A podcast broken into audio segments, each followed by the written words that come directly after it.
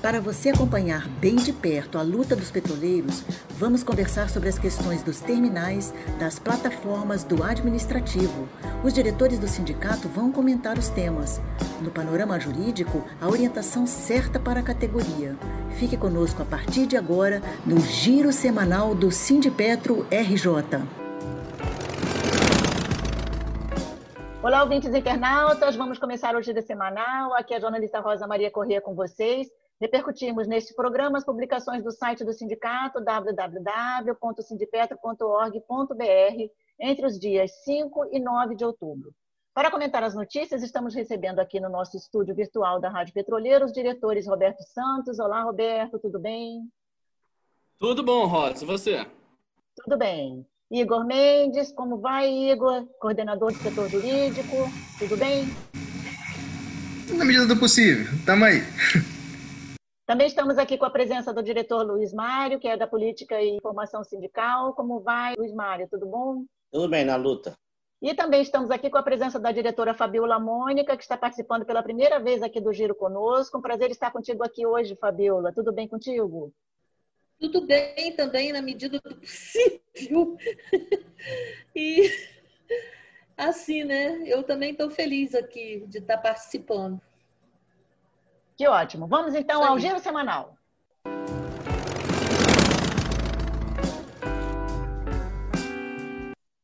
No dia 3, sábado, aconteceram várias manifestações em comemoração ao aniversário da Petrobras, que completou 67 anos. Luiz Mário. É, o aniversário de 67 anos da Petrobras provavelmente vai ser um dos últimos, que a privatização está acontecendo na companhia de cabo a rabo e não teremos emprego em breve reuniu vários sindicatos, sindicatos portuários, sindicato da categoria do pessoal do IBGE e diversas outras categorias, funcionários públicos, Casanem, LGBTI, FISH, Frente Internacionalista do Sem Teto. Cantamos um bom, fizemos um parabéns para a Petrobras, teve a carreata do pessoal que tem mais é, propensão a pegar o Covid. Vamos envolver provavelmente uns 30 carros com bandeiras, adesivos, que correram da Prefeitura do Rio de Janeiro até o edifício Chile, da Chile, da sede da Petrobras.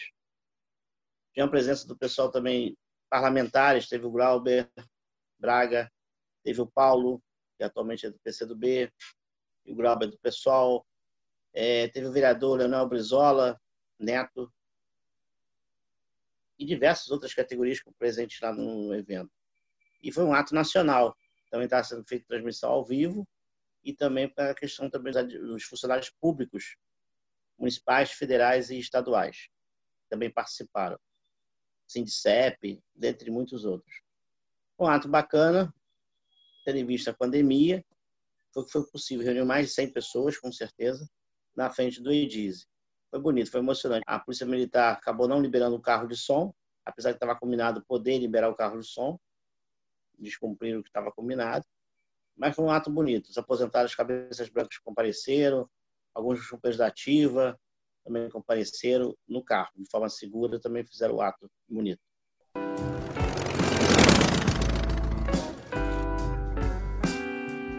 Na segunda-feira, dia 5, publicamos que a contra-reforma administrativa de Bolsonaro pode causar o caos no Brasil. Pegou mal o ministro da Economia, Paulo Guedes, colocar os documentos da PEC, proposta de emenda constitucional 32, em sigilo, violando o entendimento da Controladoria Geral da União, a CGU, de que os estudos e manifestações que embasam a proposta são públicos. No bojo desta PEC, chamada de reforma administrativa e levada ao Congresso pelo governo Bolsonaro, estão principalmente a destruição dos serviços públicos e a privatização das estatais.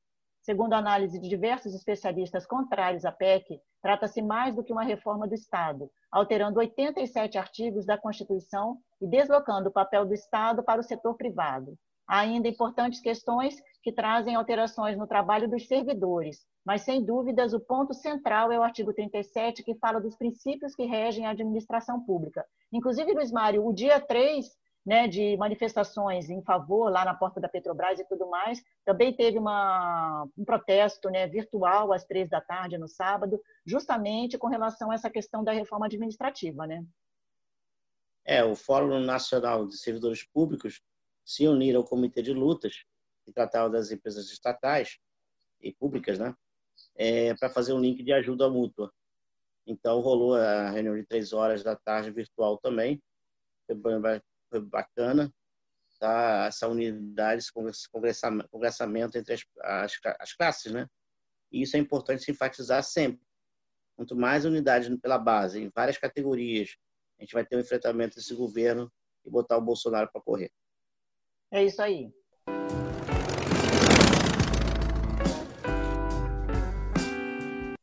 Na terça-feira, dia 6, noticiamos que o Sindipetra RJ está cobrando a preservação integral das folgas para os petroleiros das plataformas. O sindicato enviou ofício na segunda para a Petrobras sobre a implementação de uma série de treinamentos obrigatórios que devem ser pontuados como hora trabalhada. Mas, segundo denúncias, a empresa estaria forçando os trabalhadores a fazerem estes treinamentos em tempo de folga. Igor, por favor. Pois é, Rosa, isso aí é uma, uma tratativa, né? A gente tem aí separado por grupos os diretores, tem diretores que estão mais próximos das plataformas, tem diretores que estão mais próximos dos, dos terminais, mais próximos dos aposentados, enfim, cada, com cada setor, para a gente conseguir dar conta né, das várias coisas que a Petrobras tem feito né, e que tem atropelado a gente muitas vezes. E essa é mais uma delas, né? Ah, os gerentes né, de mais baixo escalão, talvez querendo mostrar serviço aí para a alta administração, né, que colocou uma linha de, de, na nossa avaliação, oprimir trabalhador é, é importante, os trabalhadores embarcados que hoje já estão com um regime de trabalho ampliado, que já são os que mais se expõem, via de regra, é, a riscos operacionais, haja vistos adicionais que recebem, que não é de graça, quando a gente pega um acidente como aconteceu na, na, plataforma de Enxova, como a gente pega um acidente quando aconteceu na P36, quando a gente vê os acidentes internacionais que acontecem na indústria do petróleo, é muito simples é, visualizar o porquê daqueles adicionais, né? E é, qual a situação que está se colocando hoje? Um grau de exaustão bastante grande para os trabalhadores, né, com cargas de trabalho cada vez maiores, e, para inovar, os gestores cobrando dos trabalhadores né, que façam cursos nos seus horários de folga. Ou fazendo esses cursos no pré-embarque, né, que, que aí o período de isolamento pré-embarque está sendo feito no hotel, utilizem dos seus equipamentos particulares. E aí está toda aquela problemática que a gente já trouxe é, da instalação do, do Intune, né, do, do, do software lá da, da Microsoft, e do acesso aos dados dos próprios celulares que essa, essa instalação e essa autorização permite, dando controle é, sem limite na nossa avaliação, pelo que a gente avaliou, a Petrobras sobre cada item, inclusive da vida particular desse trabalhador. Então, assim, é, é uma coisa temerária, a gente vem reivindicando isso, mas infelizmente a Petrobras tem adotado a postura de não é, ter nenhum grau de diálogo.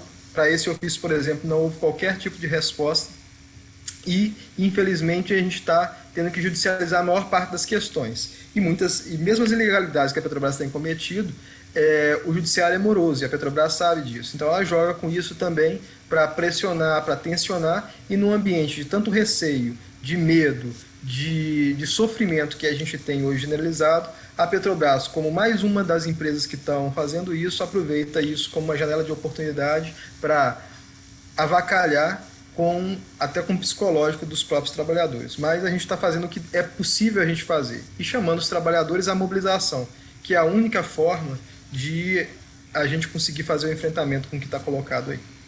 É lamentável, né? Agora a gente também tem uma questão com relação ao boleto da AMS, né? Qual o informe que você tem sobre esse assunto, Igor, por favor? Então, nessa semana a gente recebeu o informe, a gente tem uma ação, né? A Petrobras, só resgatando o pequeno histórico, a Petrobras quis de forma unilateral abrupta é, ao longo dessa pandemia impor a cobrança por boleto aos trabalhadores, né, e, e vários deles, é, quer dizer, aposentados, pensionistas, aposentados, quiseram quis impor isso via boleto. A gente sabe que é um público, a gente vê isso nas assembleias que estão acontecendo, nas que aconteceram, que tem uma dificuldade maior é, de uso de computador, de uso de celular e, sobretudo, quando tem essas alterações, no nosso entendimento, a alteração tal como ela se deu foi com um objetivo específico e claro que continua nas propostas de acordo coletivo que ela tem colocada para enxugar a MS, ou seja, para tirar aposentado da MS, para tirar pessoas da MS, é, através da inadimplência, através do não pagamento. A gente fez uma ação né, em nome dos cinco sindicatos que são filiados à FNP. É, essa ação a gente conseguiu liminarmente impedir com que a cobrança de boleto prosperasse, mas agora na última semana a gente teve o informe né, da retirada né, dos quatro sindicatos que não são, exceto o Sindicato RJ, que o fórum da, da ação se deu aqui, então a retirada desses outros sindicatos dessa ação. Ou seja, para esses sindicatos, a liminar né, que havíamos obtido aqui no Rio de Janeiro, ela deixa de valer e fica a critério aí agora da Petrobras ou de uma nova ação através das bases territoriais respectivas para impedir a cobrança por boleto, num cenário de inadimplência aumentando, num cenário de endividamento aumentando e que infelizmente, tal como previsto no acordo coletivo de trabalho ou no próprio regulamento da AMS, né, é, vai resultar e pode resultar até na perda do benefício da AMS. Né. É.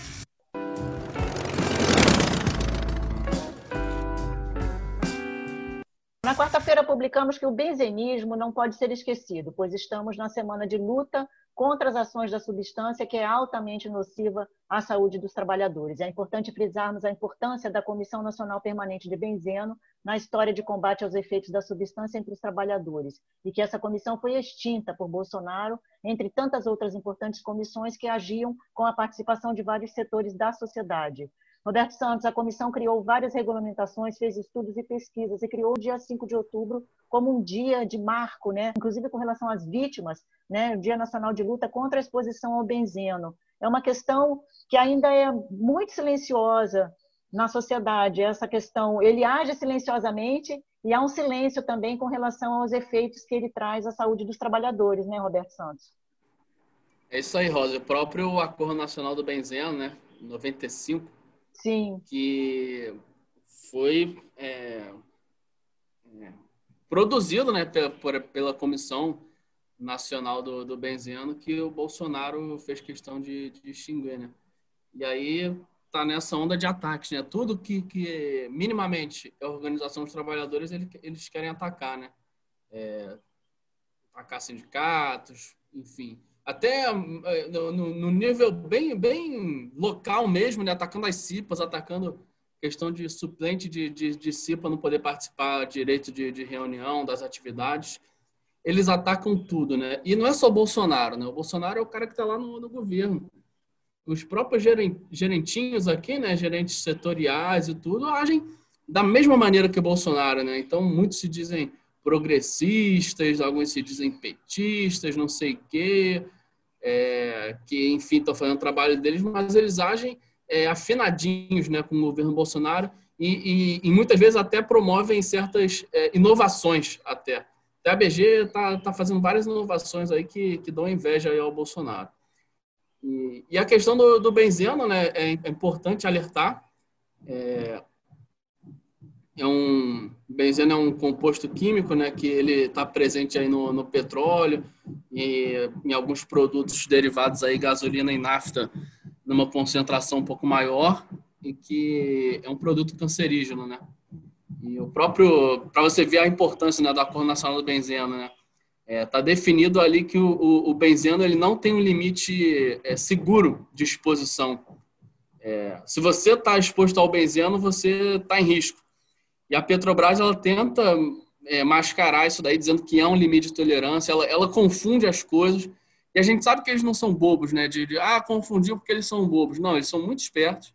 E eles fazem essa, essa confusão com limite, com limite de tolerância ao benzeno e dizem que você pode ficar exposto ali até uma certa quantidade. Essa questão da, da Comissão Nacional é, é uma perda muito grande. É, é, era um fórum ali que que juntava é, trabalhadores de. Eu cheguei a participar de uma reunião da, da, da Comissão Estadual do Benzeno, e aí junta né, os trabalhadores de, de várias unidades e a gente pode conversar sobre, sobre os problemas que cada unidade tem, que, na verdade, os problemas eles são, na maioria das vezes, compartilhados, né? Problema, o problema que eu tenho aqui no TABG é o problema que o cara vai ter, vai ter na Reduc, por exemplo. Então, é uma pena, mas eu acho que, que pede um contra-ataque dos trabalhadores. Né? Se, se o Bolsonaro extinguiu essa comissão, que os trabalhadores continuem se reunindo, e aí por conta própria, e de repente a própria fomentação aí dos sindicatos para produzir esses encontros. Na pandemia não está dando, a gente está muito prejudicado aí em várias frentes de mobilização em relação à pandemia, mas acho que é um papel aí que os próprios sindicatos e as centrais sindicais devem assumir de, de continuar organizando os trabalhadores aí para a gente conversar sobre o benzeno, que, que é algo terrível. Sim, Roberto, e não à toa essas comissões foram extintas, né? justamente para é, barrar todas essas iniciativas de luta que a comissão trazia. Inclusive, eu queria ressaltar que mesmo assim, esse ano, né, ela, a comissão se reuniu e fez uma publicação muito bacana de um boletim que chama a atenção, inclusive, para a questão da Covid, que justamente esses trabalhadores, né, que trabalham nesses setores, que têm essa convivência com o benzeno, eles, os, os que contraíram a Covid-19 e relataram esse tipo de trabalho que realizam os médicos, né, os médicos conseguiram tirar a conclusão de que muitos sofreram muito mais com a questão do coronavírus do que os outros trabalhadores que não enfrentam o benzeno no dia a dia deles. Né? Então, ele tem que ficar bastante ligado com relação a essa questão dessa substância mesmo.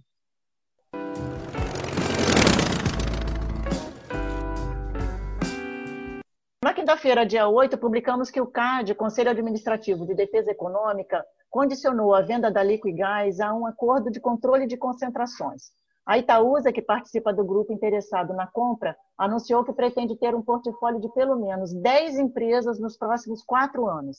A Petrobras assinou o contrato de venda da Liquigás no final do ano passado para o grupo que, além da Itaúsa, é formada pela Copa Gás, Nacional Gás Butano e Fogás. Mas agora o negócio passou a depender da condição imposta pelo CAD, que achou que a transação estava favorecendo a criação de um oligopólio no setor.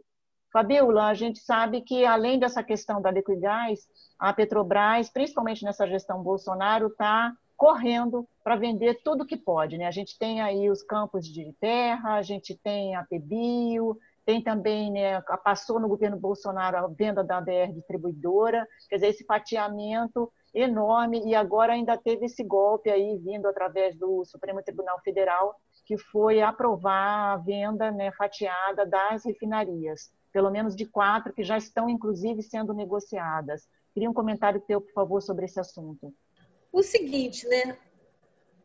Poucos sabem, na realidade, que foi descoberto há pouco tempo um documento secreto encontrado no cofre da sede do banco Opportunity, que é justamente a sentença de morte por esquartejamento de todo o Estado Nacional Brasileiro. Como? Privatizando as empresas estratégicas que nós temos desde o tempo do Fernando Henrique Cardoso, que se comprometeu com o FMI para implantar esses, esse, esse programa brutal de privatizações, para deixar o Brasil mesmo de joelhos. E eu fico assim, me perguntando, fico muito triste me perguntando, decepcionada mesmo, com as ditas esquerdas, os ditos partidos de esquerda, né? Como, por exemplo, no, no governo da Dilma mesmo, teve a questão da, do leilão de Libra, né? E a coisa só está avançando, avançando, avançando e cada vez mais avançando. Agora, esse documento ele, ele é assim, ele é claro, ele é claro, bem claro. E como que a gente vai sair disso se à medida que a gente vai tendo o, esquartejamento, não só da Petrobras, que agora a agenda é Petro, agora é a bola da vez, é Petrobras e Correios, né? Então, como que a gente vai sair disso? Como? Eu, sinceramente, eu sugiro assim uma revolução mesmo, uma revolução, uma revolução real. Não é a revolução que os de 64 não, que foi um golpe. Não é isso não. Que foi um golpe que o exército brasileiro se juntou aos empresários. Um golpe empresarial militar. Não é esse que eu estou querendo, não. Inclusive, quando você falou aí, não sei o que acontece com essas empresas de gás, que, por exemplo, a Ultragás, ela se juntou à ditadura empresarial militar na, na situação do, do, do Bole, do cidadão do cidadão. É. E aquela pianola né de tortura elétrica que ele gostava de assistir então eu não sei quando que nosso povo vai acordar que a gente tem mesmo que fazer uma revolução do tipo daquele tipo zapatista, né? Que teve no México. Porque não vai existir outro jeito, não. Porque como é que a gente vai fazer? Esses partidos de esquerda estão aí até agora fazendo o quê? Se estão deixando tudo isso acontecer e ficam de joguinho, né? A gente tem que fazer uma outra campanha a gente não pode mais ficar ajoelhado pensando que a gente vai se dar bem na próxima eleição, não. Sinceramente, é o que eu digo, tá? É isso aí.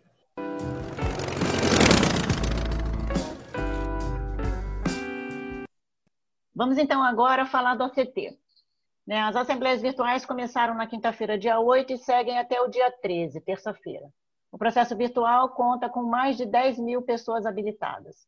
A primeira assembleia aconteceu na quinta-feira, dia 8, e agregou empregados do SEMPES, Comperj, plataformas Edicim, Edib, Pronap, Arme Rio, Caju e UTE. A Assembleia 2 acontece nessa sexta, dia 9, às 5h30, no Edicem e Ventura. Luiz Mário. E a categoria petroleira? Aposentados, pensionistas e pessoal da ativa totalizam 300 mil pessoas, 300 mil trabalhadores, dos quais cerca de 250 mil deram sua vida para construir essa empresa em 67 anos. Também são categoria. Eles vão sofrer muito com o PED, que já estão sofrendo, mais ainda com a MS, com 10 pontos percentuais a mais em desconto do serviço que é prestado pela MS. E com certeza vai ter falcatrua com a associação. Vai ser feito muitos mal feitos nessa associação que a Petrobras quer criar. Haja outra Lava Jato, meu Deus. Mas, enfim, é... estamos chamando o pessoal a rejeitar essa proposta de ACT, tendo em vista não só as perdas para o pessoal da ativa, que são muitas. Nós estamos perdendo 89 cláusulas do ACT histórico. 89 perdas em cláusulas. Nós estamos perdendo o que? A MS, e só tende a piorar. Cada vez que cedermos mais, mais derrota vamos acumular. São 63 anos de sindicato, de luta para construir o que se construiu. Nós não temos direito como ativa a jogar esses direitos fora e não ter luta. Nós temos que construir a greve petroleira e com certeza é a partir da operacional. É a partir das plataformas, dos terminais, e convido quem é do teletrabalho, do HA, a também fazer sua greve. Construir a greve petroleira. Isso é a vida da companhia, ou a morte da companhia e nosso total desemprego. Pensem coletivamente, não pensem com o próprio umbigo.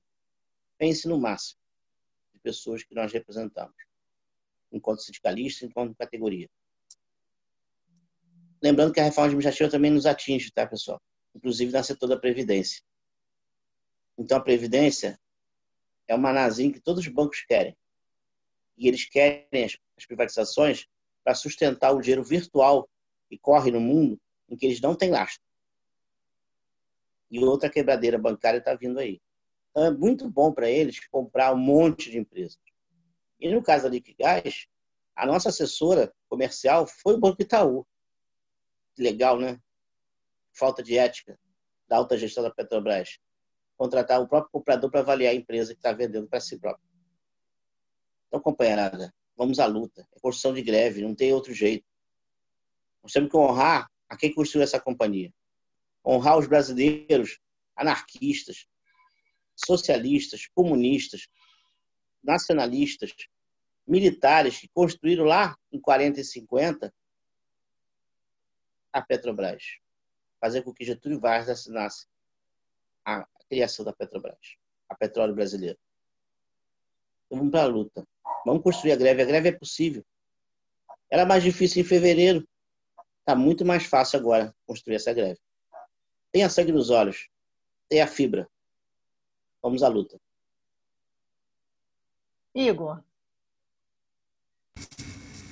Bom, é, ecoando aí com. Primeiro a gente tem que fazer, eu acho que uma avaliação de conjunto aí do que está colocado. É, existe hoje um indicativo da federação e que foi ratificado no colegiado do Sindipetra RJ, né, pela assinatura dessa proposta de acordo coletivo de trabalho. E eu, assim, e aí abrindo divergência com esse indicativo da direção, né, que eu lamento profundamente, mas que respeito mais se tivesse sido indicativo de rejeição com as pessoas defendendo nos bastidores né, o que elas realmente acreditam.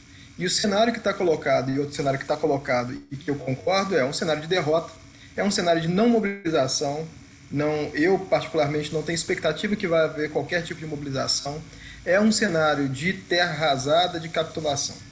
Agora, é, e eu lamento profundamente que a maior parte das nossas direções estejam tomadas, ganhas né, para uma mentalidade de que nada a fazer. Né? E para mim, sou trabalhador da Ativa e vejo nos meus companheiros da Ativa aqueles que não são pelegos, foram os que fizeram a greve, as últimas greves, essas pessoas não são pelegas, eu vejo elas legitimamente defendendo do ponto de vista individual deles, o que vai acontecer e a retirada de direito já ameaçada pela Petrobras, implementada através de medidas inclusive ilegais, como a retirada dos dois terços de férias para quem é, já tinha férias acumuladas e outras medidas abusivas que a empresa vem tomando para poder pressionar os trabalhadores da, da ativa. Então, existe isso. É, existe sim uma não perspectiva, uma vez que não tem um acordo coletivo assinado, de retirada paulatina né, das, das, dos direitos que estão previstos no acordo coletivo de trabalho. Então, a ativa e o respeito que eu tenho por esses trabalhadores que fizeram greve, que hoje defendem ali a manutenção, pelo menos, desse acordo coletivo, para isso é legítimo. Agora, eu não posso olhar simplesmente para isso e eu não posso olhar e eu não sou carro para ser dirigido e, e não tenho respeito por quem quer me dirigir. Né? Acho que a gente não tem que ser dirigido, a gente tem que tutelar a própria razão nossa. E do meu ponto de vista, eu não aceito é, assinar a lápide de vários dos nossos companheiros, por exemplo, aposentados e pensionistas, que não vão ganhar absolutamente nada com essa proposta. Absolutamente nada. Pelo contrário, vão acordar com essa proposta.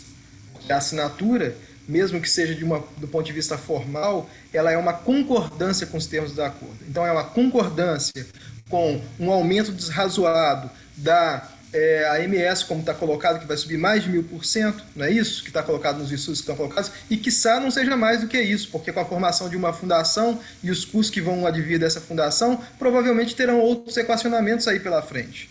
A gente está dando o aval para o aumento da margem consignada dessas pessoas, a gente está dando o aval é, para criação, porque isso tudo é o, é o, campo de formação da, da fundação. A gente está dizendo sim, a gente concorda com a CGPAR. É isso que significa para os aposentados que sofrem junto, a, junto ao acordo coletivo, principalmente a relação de custeio, dizer sim a essa proposta. Então isso não pode ser dito o contrário. Então hoje existe sim a ativa defendendo o interesse imediatista dela. E alguns companheiros com razão com avaliações legítimas do cenário e do que avaliam, respeito isso. Agora, não é a maioria da ativa. A maioria da ativa nos nossos, aqui no Rio de Janeiro, por exemplo, é a maioria da ativa do clássico pelego. A pessoa que não é associada ao sindicato, a pessoa que reivindica direitos sem saber os deveres que deveria ter em contrapartida. Então, a gente tem hoje um massacre acontecendo. Essa, para mim, é essa a realidade que está colocada. E eu não posso, nesse aspecto, né, mesmo respeitando a posição da direção colegiada do sindicato, né, nas, nas avaliações que cada um vai ter sua avaliação e de conjunto cada um vai ter a sua, né, da realidade tal como enxergam, de não querer bancar um desgaste com, a, com essa categoria, boa parte dela de pelegos que está colocada aí, e que não é uma categoria, é um amontoado. Então eu não posso concordar com isso e dizer para os aposentados, aposentadas, pensionistas que já estão sofrendo com PED, que já estão sofrendo com diversos, diversas situações aí de injustiças ao longo, de, ao longo desse tempo todo, que é, vai ficar melhor ou vai ficar pelo menos estanque se aceitar, se aceitar o acordo coletivo de trabalho. Não vai. Uma empresa que não respeita a lei vai respeitar. Qual é a garantia que vai respeitar o ACT? Não vai. Então, é, existe alguma garantia jurídica de barrar qualquer? Não, não existe.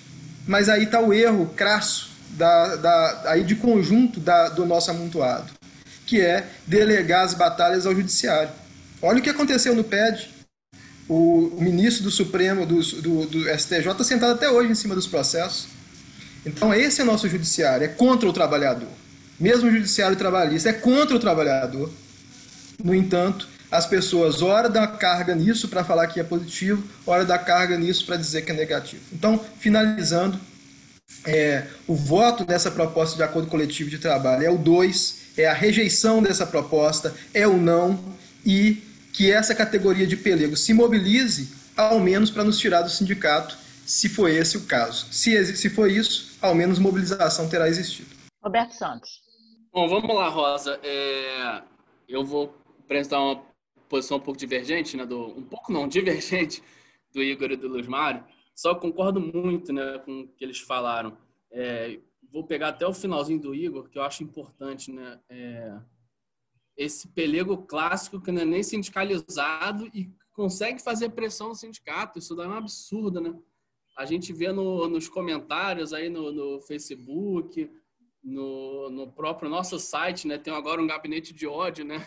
No nosso site do, do sindicato e a galera não é nem sindicalizada, né? Então, assim, é, é, não faz sentido a gente ceder à pressão deles, né? Isso daí é um ponto que eu gostaria até de, de reforçar.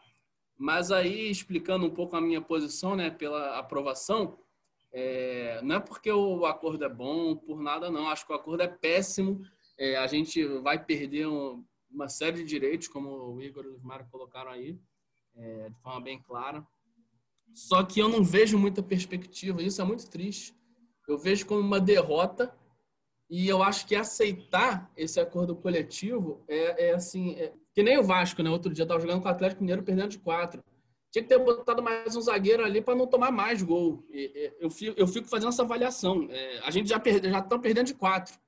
E, e, eu acho que não aceitar o acordo vai ser perder de cinco, seis, sete. E justamente porque eu não vejo, que nem o Igor falou, né? Eu não vejo perspectiva de mobilização da categoria. É, eu sou do TABG, eu estou no grupo lá do TABG, é muito triste. Não vejo mobilização da galera. A gente força lá um pouco. Tudo bem, tem pandemia, tem Covid. Eu acho que até a mobilização de, devia ser nem pela CT, devia ser pela Covid, porque a galera está morrendo, a verdade é essa. Mas a galera está morrendo, não está nem aí. E, e, isso me deixa desesperado. Isso é uma, e eu venho falando isso é, na direção já até algum tempo, estou sendo meio chato com isso. Mas eu não vejo nem mobilização em relação à Covid, em relação à CT, muito menos. Aí o dia que, que aquele cara apareceu no conversível lá no Leblon, o, até jogou a Copa Cindy Petro, né, um dos as da Copa Cindy Petro, apareceu lá no conversível no Leblon, causou um alvoroço no grupo, né? Então eu fico pensando, caraca, que mundo a gente está vivendo? E eu realmente não sei. Eu hoje estou derrotado. É chato o dirigente sindical falar isso, mas eu sou muito sincero, eu não sou político, eu não estou aqui disputando a eleição. É, se eu perder a eleição porque falei a verdade, eu vou perder mesmo, não tem, não tem problema nenhum com isso. Eu estou derrotado, eu me sinto derrotado, eu não consigo mais mobilizar por nada. É, tá realmente muito difícil. É, situação nas plataformas também. É, tentei jogar lá no grupo das plataformas e o pessoal fica com medo de, do pessoal da Bacia de Campos tomar a vaga deles. Que eu acho assim, é, é, o que eu falei lá, eu vou repetir aqui de novo. Eu acho que é papo de pelego. É o mesmo papo que o supervisor lá do TABG me dá, que fala que não pode fazer greve porque ele vai perder supervisão. É o mesmo papo, só que muda um pouco os argumentos. Então, assim, eu acho que hoje é uma derrota, eu não vejo perspectiva. Para mim, o mundo ideal seria a gente rejeitar esse acordo e fazer uma greve. Isso daí, para mim, seria o mundo ideal. Eu ia estar defendendo isso. Se amanhã eu acordar e ver que a categoria está mobilizada, eu vou mudar de opinião na mesma hora e vou falar para a gente rejeitar e partir para a greve. Só que, infelizmente, eu não vejo perspectiva para isso. Então, a minha posição vai ser né, por, por aceitar, mas fica aí o alerta que assim esse ACT é, é o primeiro boi, é o primeiro boi da boiada não, já passaram alguns bois, né? Mas a boiada tá passando, eu venho falando isso daí, a boiada tá passando. Se a gente não mobilizar, a PEBI tá na reta, a Liquigás que a gente falou hoje tá na reta, a Transpetro tá na reta, as refinarias estão na reta. Perdemos agora na CT, mas a gente vai ter que levantar a cabeça para lutar pelas outras, senão vai ser o 6, 7, 8 a 1 aí que eu tava falando. Fabiola eu, eu, eu me sinto assim, até meio envergonhada de estar tá falando certas coisas, sabe? Porque, poxa, eu não sou diferente de ninguém, gente. Espera aí. Sou diferente de ninguém, não sou melhor que ninguém. Eu não me acho melhor do que ninguém. Eu era uma garota, uma garota mesmo. Tinha vinte e poucos anos,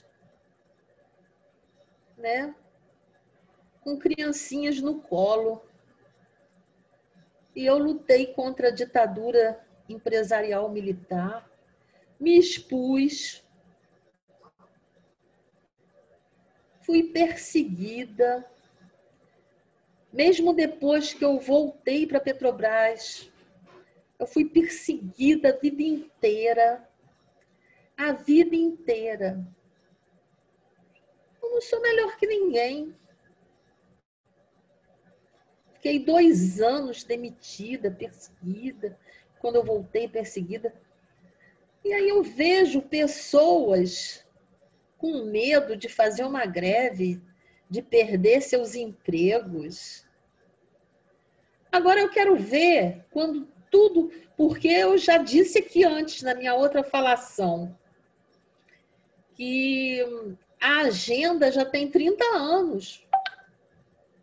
A agenda de esquartejamento vai seguir em frente.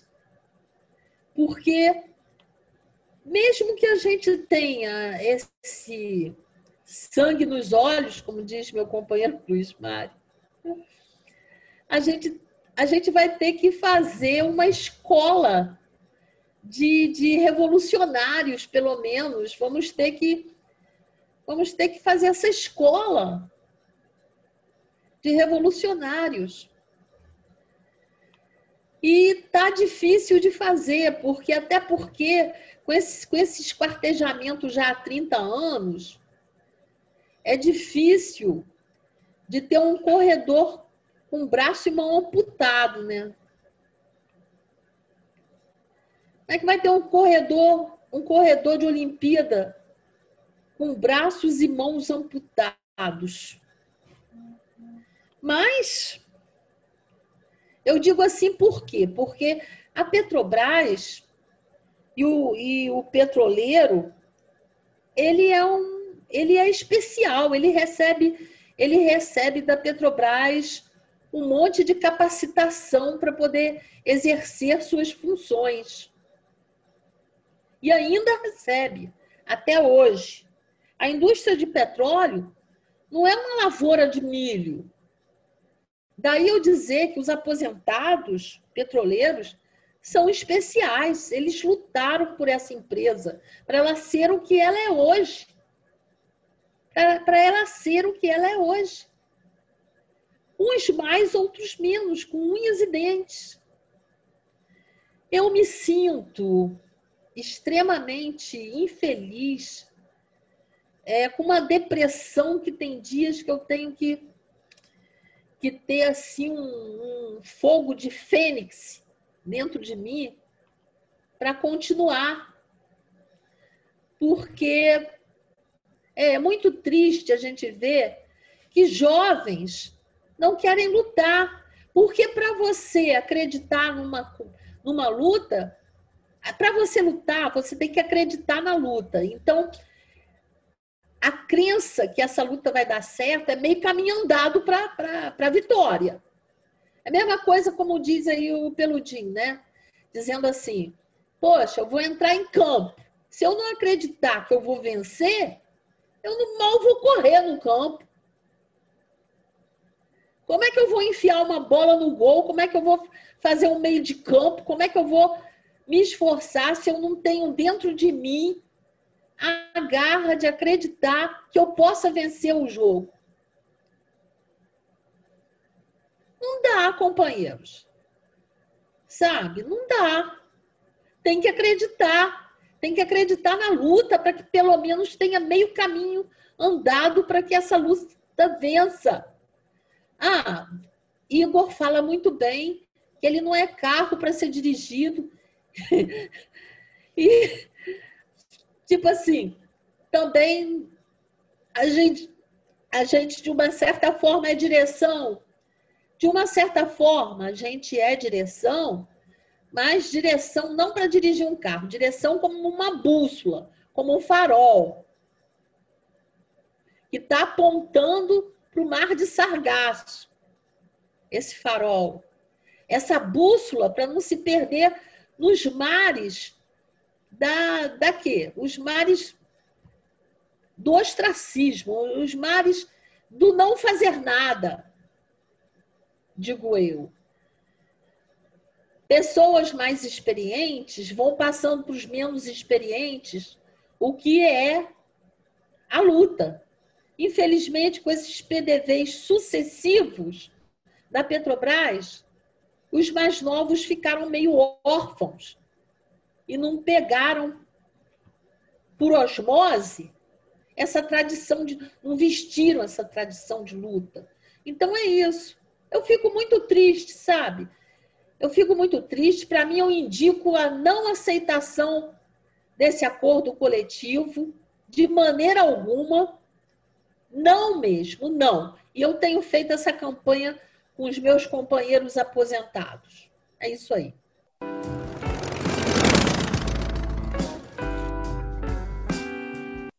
Vamos então à agenda da semana. Temos as próximas assembleias de ACT. A Assembleia 3, na terça-feira, dia 13, às 14 horas, com os aposentados. E a Assembleia 4, na terça-feira também, às 5 e meia da tarde, do grupo do EDISE, Transpetro, SEDE, Terminais, CNCL e outras unidades. Bom, a gente está chegando aqui ao final do nosso programa de hoje. Eu vou pedir uma despedida de um minuto para cada um que participou aqui conosco. E eu vou começar pedindo para o Luiz Mário falar um pouquinho, Luiz Mário, também sobre a sindicalização, por favor. Companheiros e companheiras, estar sindicalizado é estar dentro do caminho da boa ética. Não deixe de sindicalizar. O sindicato sustenta o ACT, sustenta as lutas com o dinheiro do sindicalizado. Assistam ao vídeo do professor Rosildo, advogado, sobre ética e sindicalização. Não perca mais um minuto. Entre no site do Sindipetra RJ e se sindicalize. E fique ético com a sua consciência e com a sociedade e com a sociedade petroleira. Sindicalize-se. Muito obrigada, Luiz Mário. Quero pedir então agora ao diretor Igor Mendes, que é do setor jurídico do sindicato, fazer sua despedida, Igor. E se tiver algum chamado com relação às questões jurídicas, por favor. Sempre falo isso ao final, acho que é importante sempre ressaltar isso, que o judiciário não é o fim da luta. Não pode ser colocado como o fim da luta, não pode ser colocado como o desaguadouro e a pauta da categoria ser levado para ele e esperar que vão resolver. O judiciário é um meio de conciliação e, e via de regra, a favor do patrão, a favor da, do, do, do, empregador, a favor da classe dominante. Então, esse é o antro estreito do judiciário, que vitórias pífias podem ser conseguidas. Então, delegar a luta para o judiciário é delegar a luta provavelmente a derrotas e derrotas. Né? No máximo, se fazendo conciliações com coisas que são inconciliáveis. Então, não confie nesse aspecto, confie na capacidade de cada um de vocês de mobilizar. Se perguntem, e eu termino com isso, não vou avançar muito, a gente está com um judiciário, com um jurídico que está abarrotado de serviço. Né? Hoje, por conta das assembleias, a gente deu uma pausa é, nos respostas de e-mails para focar e conseguir direcionar respostas para as infinidades de perguntas que estão vindo em relação às assembleias. Então a gente deve normalizar isso vencidas as assembleias. São é, as, os associados que estão pagando por essas assembleias, que estão pagando o, os recursos para fazer um programa como esse aqui, por exemplo. Então se sindicalizem aí fazendo coro com que o Luiz Mário colocou. E é, terminar né, com uma frase que para mim é o, é o meu guia, né, para citar aí o que a Fabíola colocou, é a minha luz quando, nos cenários de trevas como a gente tem enfrentado. Né? Eu me pergunto se as coisas que eu estou aceitando ou deixando de aceitar, elas são justas aos meus olhos. E me pergunto o que eu vou fazer com isso. E não olhando para os lados para ver o que, que os outros vão fazer. Porque se a gente dependesse do marasmo para poder fazer alguma coisa, eu tinha sucumbido no meu assédio que a Petrobras fez contra mim, que 300 pessoas estiveram contra mim. Então, olhem para o que vocês estão dispostos a fazer e façam. Não, mais do que reclamar, mais do que falar, olhem para o que vocês estão dispostos a fazer e façam. É isso. Obrigada, Igor, por ter participado aqui mais uma vez. Né? Roberto Santos, por favor, eu gostaria também que você já falasse um pouquinho sobre a campanha que está em andamento dos testes Covid-19, né, junto com a parceria, junto com a Unirio, que estão acontecendo nos terminais, no aeroporto de Jacarepaguá também, né, em parceria com o Litoral Paulista, e na, nos outros locais que foram escolhidos né, pelo grupo para poder fazer esse, esse recorte né, da categoria com relação à doença. É, Rosa, é importante afirmar que a gente não tem pretensão nenhuma de substituir a Petrobras na, e as empresas, né, a Transpetro, na responsabilidade de testar os trabalhadores, né? O que a gente é, deseja né, com essa campanha é justamente é, avaliar como está a situação da Covid é, nos trabalhadores, né? Trabalhadores pegaram, já tiveram contato, se estão com, com o vírus ativo, né, que é o que é o indicativo lá do, do IgM. Então a nossa a, o nosso objetivo é esse, né? A gente não, não tem essa pretensão de substituir a Petrobras não. A Petrobras tem muito dinheiro para fazer teste também. É, e que a campanha continua. É, os trabalhadores estão sendo testados, terceirizados, né? Os terceirizados são os mais esculachados aí. Isso aí é histórico. A gente está tentando é, muito priorizar a questão do, dos terceirizados. E para a gente ter um, um, um, retrato né, de como é que está a Covid, e, e aí um, um, desejo meu, né, se após isso a gente consegue mobilizar um pouco os trabalhadores para eles verem que, que realmente a situação da, da Covid não é brincadeira, né? Muito obrigada, Roberto Santos, inclusive um dos coordenadores aqui do programa. Fabiola, por favor. Queria que você já fizesse a sua despedida também dos internautas e falasse assim, né, infelizmente, rapidamente, que nosso tempo aqui já está terminando, mas que você não deixasse de falar de duas importantes questões, né? A anistia, que você acompanha bem de perto aí pelo sindicato, e também a questão da campanha Solidariedade Petroleira, que nasceu justamente desse período de opressões e de falta de tudo no Brasil com relação à Covid-19. Bom, me despedindo, eu desejo uma boa tarde e boa votação dizendo não ao CT assassino, tá? e essa recomendação. E eu digo o seguinte, que os anistiados e anistiandos vão depender realmente da luta que a gente faz para que eles tenham, primeiro, os anistiados seus direitos garantidos, e os anistiandos para que possam ser anistiados um dia. E nós vamos ver agora a agenda da Petrobras em relação a isso, que no ACT passado nós tínhamos uma comissão paritária de anistia, que não era grande coisa, mas já era alguma coisa, e que agora a gente não tem mais nesse, nesse ACT. Não existe mais nesse ACT. Então, isso está muito triste para nós, anistiados e anistianos. Não temos mais a nossa comissão paritária de anistia. Nós fomos vendidos, né? Fomos vendidos. E fico assim mesmo muito aborrecida com esse tipo de coisa.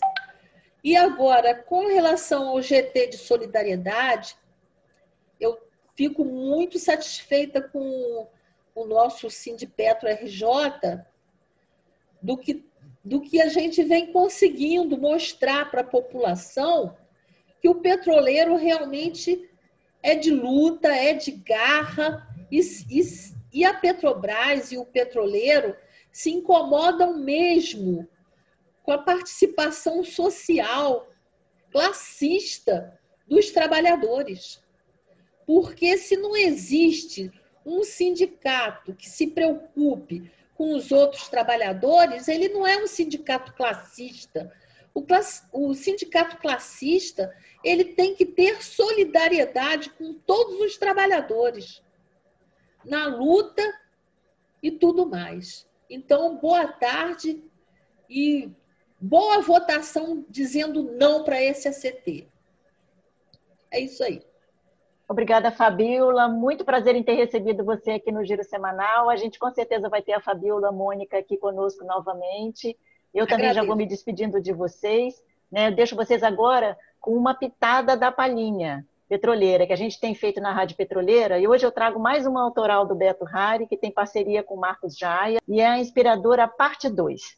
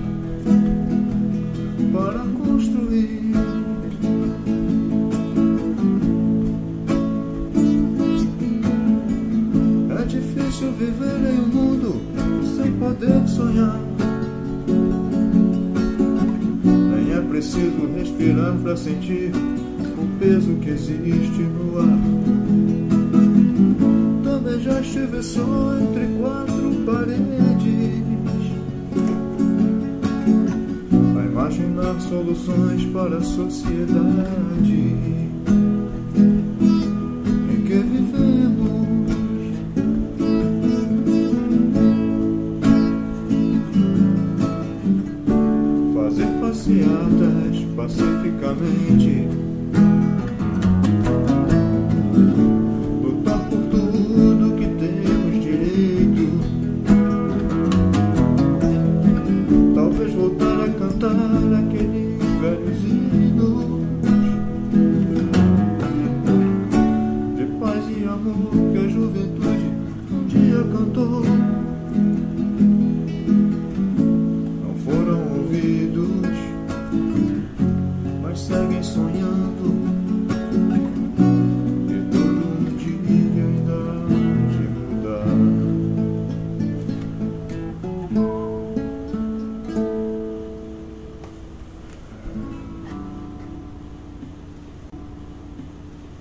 Peço que compartilhem o programa no link do site, que é o www.sindipetro.org.br. O programa também está disponível no Spotify e agora também no YouTube para você poder comentar. Aparece por lá e deixa sua sugestão, sua crítica e também o seu compartilhamento.